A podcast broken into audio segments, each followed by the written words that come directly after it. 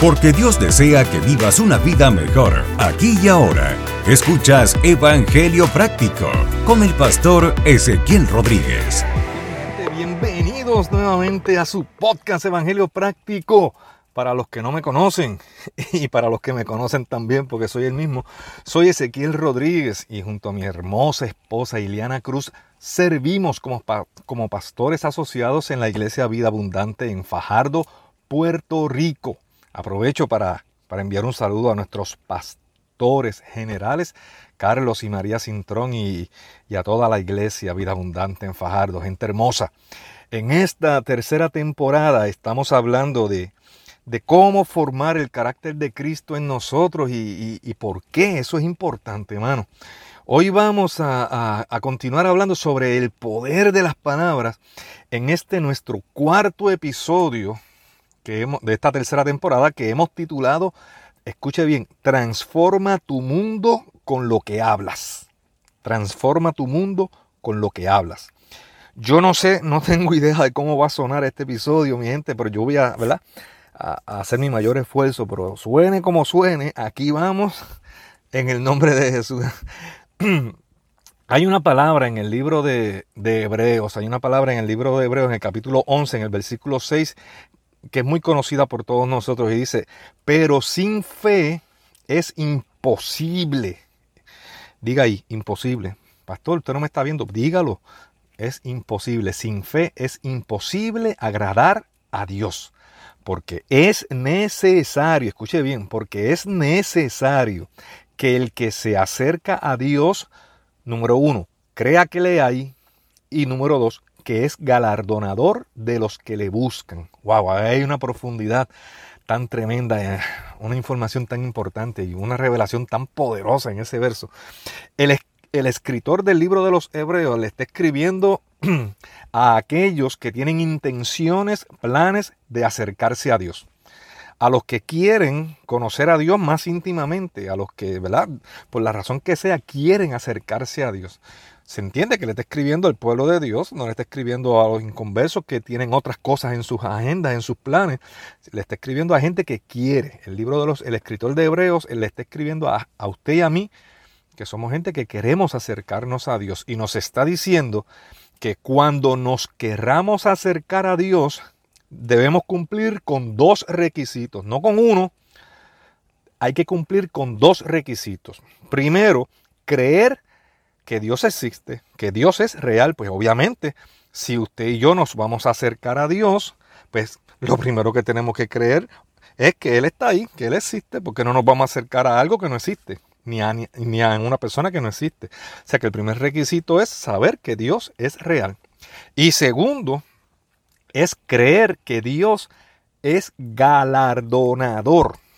Es decir, que recompensa a los que le buscan. Mire eso. Fíjese que no es suficiente, no es suficiente con el simple hecho de creer que Dios existe. Pastor, aguántese ahí. ¿Cómo es eso? Eh, ¿Cómo que no es suficiente creer que Dios existe? Yo creía, yo creía que eso era lo más importante. Es más, no solamente yo pensaba que era lo más importante, yo, yo pensaba que eso era lo único que había que saber. Creer que Dios existe, mi gente, es súper importante. Creer que Dios existe es súper importante. Créame que sí. Pero si eso es importante, y créame que es importante, Tan importante como eso es creer que Dios quiere galardonarnos, Dios quiere recompensarnos, Dios quiere obsequiarnos, Dios quiere darnos regalos. Pero eso no es tan importante. Pero pastor, pero es que eso, eso para mí no es importante. A mí, a mí, a mí me basta con saber que Dios existe, punto, y que Dios murió por mí, punto. A mí no me interesa que me recompense con nada. Bueno, a ti no te interesa, pero a Dios sí, bendito sea Jehová. Él dijo que sí, él dijo que, él dijo que si tú quieres acercarte a Él, tienes que creer que está ahí y que quiere y que, y que tienes, tienes que creer que Él te quiere recompensar. Pastor, pero es que yo no merezco nada. Con la salvación es más que suficiente. Yo, yo, soy un, yo soy un renacuajo, yo soy un trapo de inmundicia. Yo no merezco nada de Dios. Ay, Dios mío, Señor del cielo cuando yo escucho, cuando yo escucho aberraciones como esas, me empieza como que, como que, me empiezan como que a hervir los intestinos. Ay, mire mi hermano, mire mi hermano. Bendito sea Cristo. No se trata de si lo merecemos o no. No se trata de si lo entendemos o no. No se trata de si nos gusta o no. No se trata de si eso fue lo que aprendimos allá en la escuela bíblica cuando niños, que el hermano Anacleto Sindulfo enseñó que éramos basura, pero que Dios en su misericordia nos había salvado, que teníamos que seguir creyéndonos basura para ser más santos, porque, porque creernos nación santa, real sacerdocio, pueblo adquirido por Dios, eso nos hace orgullosos. Pues mire, no, no. No se trata en lo absoluto de nosotros. Métase eso, por favor, entre ceja y ceja, pastor, con calma. Se trata de que Dios es así. Se trata de que Dios quiere que sea de esa forma. Él lo decidió así. Y de que Dios es el que manda, no nosotros. Y que se hace a la forma de Él y no a la forma que a nosotros nos guste o, la, o la que nosotros pensemos. Y Dios dice que nos quiere recompensar como Padre amoroso que es y nosotros como hijos suyos que somos. Mi hermano, Dios no, Dios no es mezquino, Dios no es un tacaño, Dios no es un miserable, Dios no está en crisis, Dios no está en quiebra. Él es el dueño de todo, Dios es el dueño de todo lo que existe. Dios da. La naturaleza de Dios es dar. Su naturaleza es bendecir, porque de tal manera amó Dios al mundo que ¿qué hizo? Que dio. ¿Y qué dio? Lo más, lo más valioso que tenía, dio a su hijo unigénito. Ve, la naturaleza de Dios es dar. Dios bendice. Y yo me, si yo me quiero acercar a Dios, tengo que creer que existe y que me quiere bendecir. Mire qué problema. Eh, mire qué problema tenemos nosotros, que, que tenemos un Dios que nos ama, que nos quiere bendecir, y tenemos una iglesia que, que está entre si, eh, si quiere ser bendecida o no. Dios es amor, y el amor da, el amor se entrega, el amor obsequia, el amor recompensa.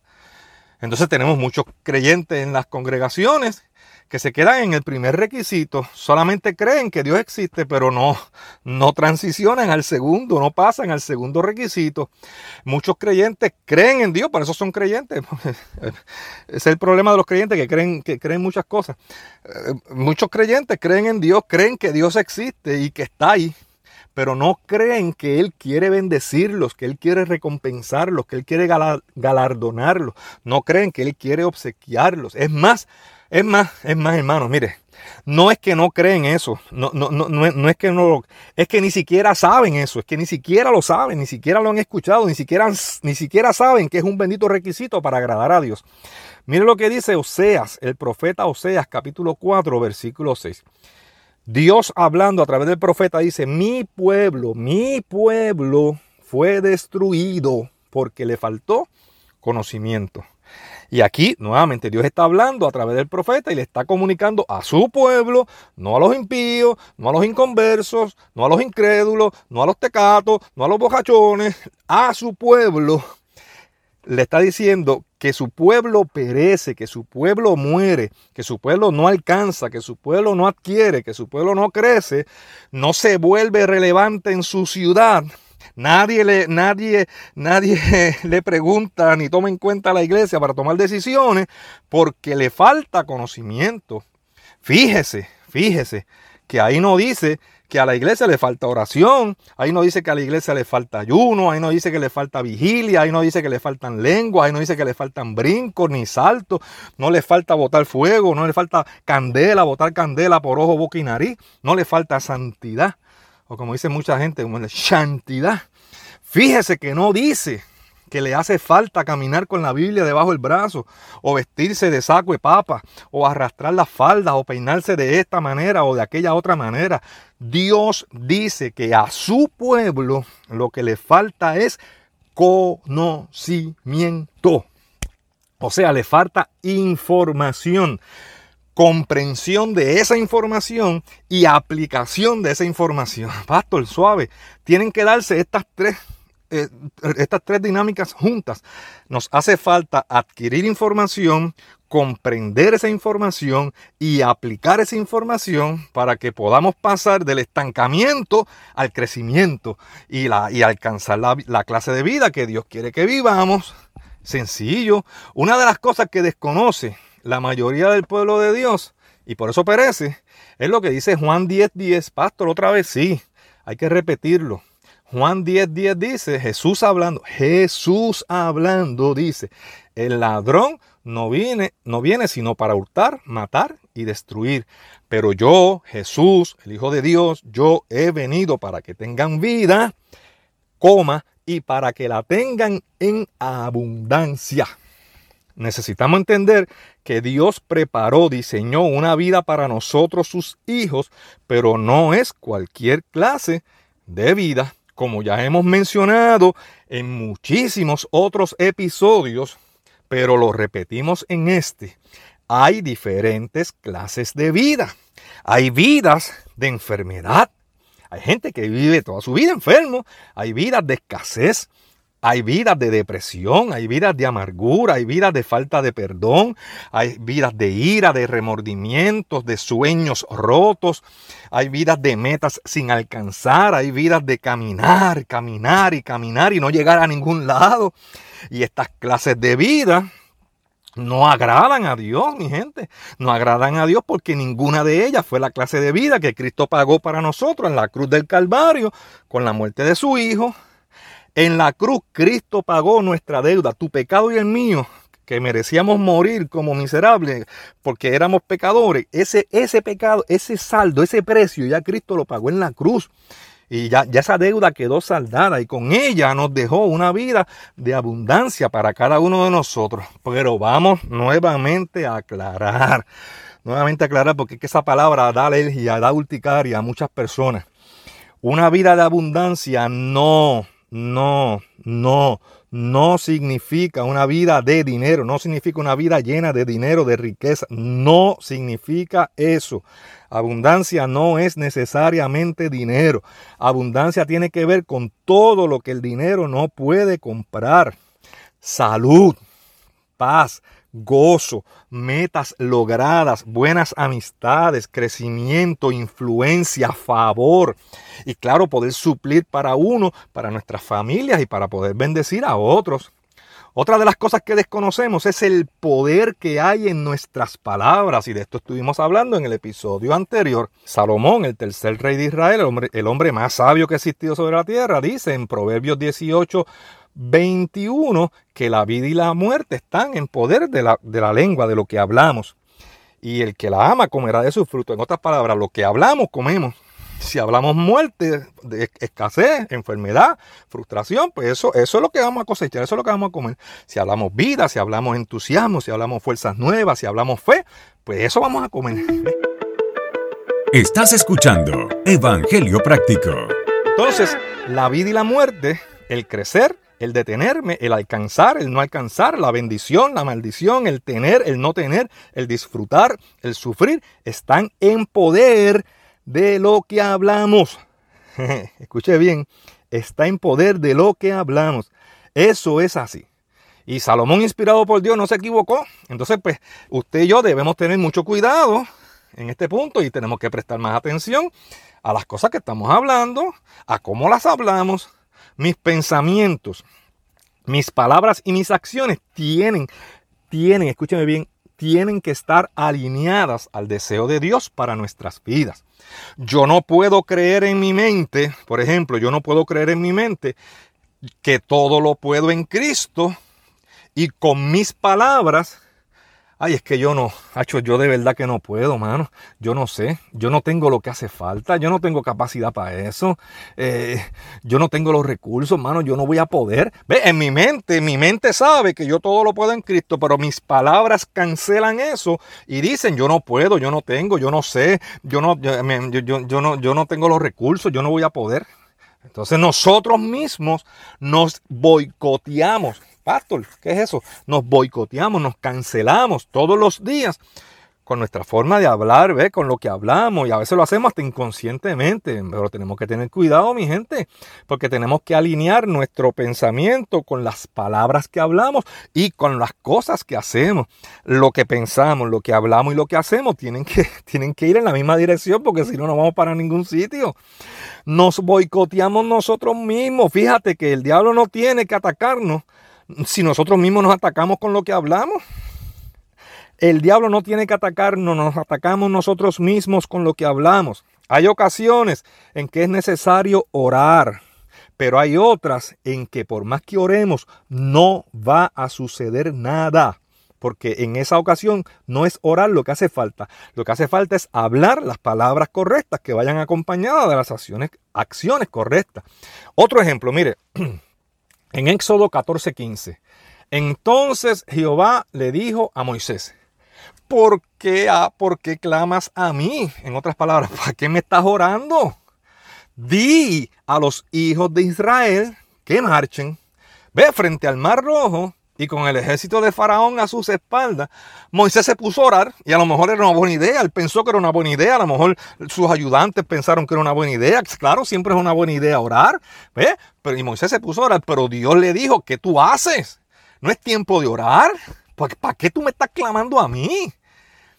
Háblale al pueblo, háblale, dile al pueblo, habla. ¿Ves? Que hay ocasiones en que es importante orar, pero hay otras ocasiones en que no, en que hay que hablar, hay que hablar palabras no pensarlas, no meditarlas, hablarlas. Por eso la gente que bembetean, digo, la gente que se pasan diciendo que eso de declarar no es de Dios, que eso, que de declarar, que yo declaro, que aquel declara, que eso no es de Dios, que eso es una, moda, que es cierto que si lo otro, que eso no es importante, pues, pues tropiezan con esta verdad aquí que Dios le dijo, porque clamas a mí, háblale, dile al pueblo.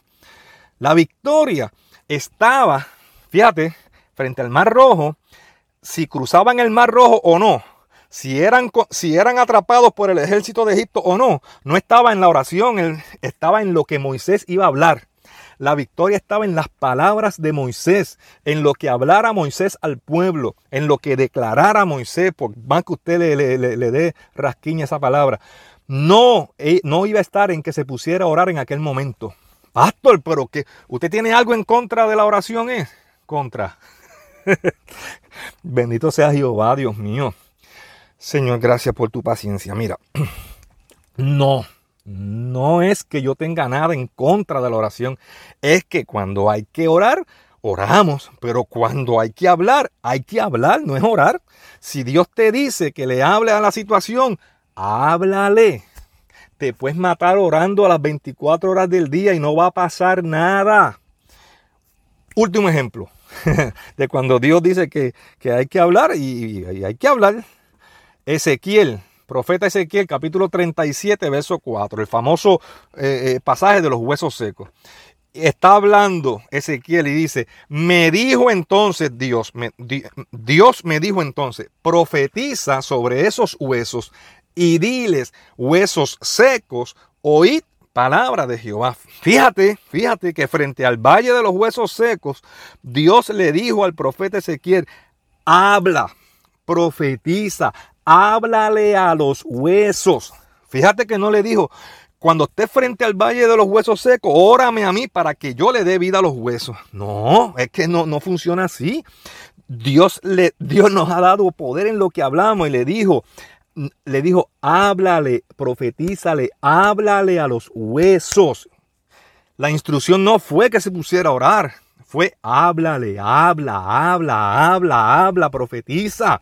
Dios mío, si entendieran de una buena vez el poder que cargas en tus palabras, en lo que hablas, si entendieras ya que lo que tú hablas da vida o la quita, mi hermano. Por eso es que Dios dice en su palabra en Mateo 12:36, les digo lo siguiente, el día del juicio tendrán que dar cuenta de toda palabra inútil que hayan dicho. ¡Wow, Dios mío, Padre amado! ¿Qué es esto? En otra versión dice, de toda palabra ociosa. ¡Ay, Padre amado! ¿Con qué se come eso? ¿Qué son esos pesos de palabras ociosas, pastor? Palabras que no añaden, palabras que no suman, palabras que no están alineadas a lo que Dios ha diseñado para tu vida. Dios, escúchame, cariño, escúchame, escúchame. Dios ha puesto sueños en tu vida y te dice, dale con todo, que yo voy a ti. Tú todo lo puedes en Cristo. Pero, y eso tú lo crees en tu mente, ¿ves? En tu mente tú no tienes problema. Pero con tus palabras dices, Acho, yo no voy a poder, hermano. De verdad que esto está bien apretado. Yo no puedo con esto, yo no lo voy a lograr. Pues ahí te fastidiaste. con tus palabras mataste el plan de Dios para tu vida. No fue el diablo el que te atacó, no fue el diablo, no fueron los demonios los que te atacaron y te dieron contra el piso. Fuiste tú mismo con lo que hablaste. Entonces yo creo que hoy es un buen día o una buena tarde, una buena noche, depende cuando estés escuchando el podcast, para que tú entres en un análisis con el Espíritu Santo y tú digas, Dios mío, pero ¿qué es lo que me pasa a mí, mano? Pero, pero ¿por qué es que yo no, porque es que yo no crezco? porque es que yo no alcanzo, porque es que siempre estoy pillado, siempre estoy estancado, nunca, nunca me da para terminar el mes. ¿Por qué no saco los pies del plato? Si yo soy un hijo de Dios y Dios me dice que yo todo lo puedo en Él, ¿qué me pasa? Si la clase de vida que Dios preparó para mí y la saldó ya en la cruz, no se debe nada de eso. Es una vida de abundancia porque yo vivo de cheque a cheque. ¿Por qué vivo enfermo? ¿Por qué vivo e, con esta maldita depresión que no se acaba de largar? ¿Por qué todos echan para adelante menos yo? Mano, en serio, en serio tienes que examinar lo que estás hablando, caballo. Tienes que examinar. Mano, de verdad tienes que examinar qué estás declarando con tus labios. Porque de lo que hablas, comes. Eso es el diseño. Dios lo diseñó así. Dios lo dijo así. Así es. De lo que hablas, comes. Lo que hablas obtienes, tan sencillo como eso. Y eso no porque yo lo digo, porque a mí me gusta, porque ya hemos visto que eso es lo que Dios dice. Hoy, hoy, no mañana, hoy es tiempo de que te pares frente a tu situación, la que sea, actual, y, y le hables con autoridad de Dios y le digas, y le digas, hasta hoy llegaste depresión, hasta hoy llegaste angustia, hasta hoy llegaste ira, hasta hoy llegaste cáncer, hasta hoy llegaste eh, complejos, hasta hoy llegaste inseguridad, hasta hoy llegaste baja autoestima, hasta hoy llegaste espíritu de escasez, espíritu de esterilidad. Hasta hoy llegaron los pensamientos impuros, hasta hoy llegaron malos hábitos, hasta hoy llegaron pensamientos de derrota, de debilidad, pensamientos de que no merecemos las cosas, de que merecemos sufrir. Es más, de que, tenemos que sufrir y vivir como mendigos. Para, para, tomar un atajo al cielo, para llegar más rápido al cielo. Hacho, me da un coraje cuando escucho a gente hablando así. Perdóname, Señor, porfis. Siga declarando hoy hasta hoy llegó la rebeldía de mis hijos. Yo declaro hoy que mis hijos, mis hijas son de Dios, que mis hijos son ministros de Dios, que no importa lo que mis ojos físicos estén mirando ahora mismo, a lo mejor sus ojos físicos están viendo un panorama completamente distinto, pero como usted va a hablar palabras que van a dar vida, usted va a declarar, Dios va a cumplir su propósito en la vida de mis hijos, en la vida de mis nietos. Mi familia le pertenece a Dios. Háblelo, esto no lo puede pensar, esto no lo puede pensar solamente. Piénselo, pero tiene que hablarlo. Si no lo habla, no funciona, porque Dios dice de lo que hablamos. El poder está en las palabras que hablamos. Mi familia le pertenece a Dios, mis hijos, mis nietos, mis padres, mis hermanos, mis cuñados, mis primos, mis primas, mis tíos, mis tías toda mi familia llegan al conocimiento de Dios. Yo no sé cómo, pero yo establezco, yo declaro, yo lanzo esa palabra de que todos le sirven a Dios. Esta enfermedad no es mía, esta enfermedad, este diagnóstico que me dieron no me pertenece. Este diagnóstico yo lo cancelo, se va de mi cuerpo hoy, se va de mi mente hoy. Alguien tiene que creer esa palabra ahí donde esté. Dios quiere, Dios quiere que tú cambies tu manera de pensar y de hablar. Cuida tu manera de hablar, transforma tu mundo con lo que hablas. Cuídate, no te quejes más, no creas una cosa en tu mente y hables otra con tus labios. Eso, eso atrasa, eso cancela. Alinea tus palabras a tus pensamientos y todo esto a la palabra de Dios Piensa y habla lo que Dios dijo de ti y de tu casa. No boicotes el plan de Dios para tu vida. Hay una vida mejor aquí y ahora para el que puede creer que el deseo de Dios, el anhelo de Dios para sus hijos son anhelos de bienestar. Hoy puedes decidir ser el hombre y la mujer que Dios diseñó que fueras y agradarlo a Él con la vida que escojas vivir aquí. Los dejo con Jeremías 29:11. Dice, pues yo sé los planes que tengo para ustedes, dice el Señor, nada más y nada menos. Son planes para lo bueno y no para lo malo, para darles un futuro y una esperanza. Dios mío, para los profetas de la calamidad, de la angustia, la destrucción y la tristeza. Yo sé los planes que tengo para ustedes, dice el Señor. Son planes para lo bueno y no para lo malo, para darles un futuro y una esperanza. Mi gente, mi gente, no muramos por nuestras palabras. Hablemos bien y viviremos bien. Y recuerda que Dios quiere que vivas una vida mejor aquí y ahora. Gracias por escuchar este episodio de Evangelio Práctico. Te invitamos a que te suscribas para que recibas nuevos episodios del podcast. También déjanos tus comentarios en el encasillado y escríbenos a pastoresequiel.evangeliopráctico.com. Queremos escuchar tu opinión. Evangelio Práctico, el podcast.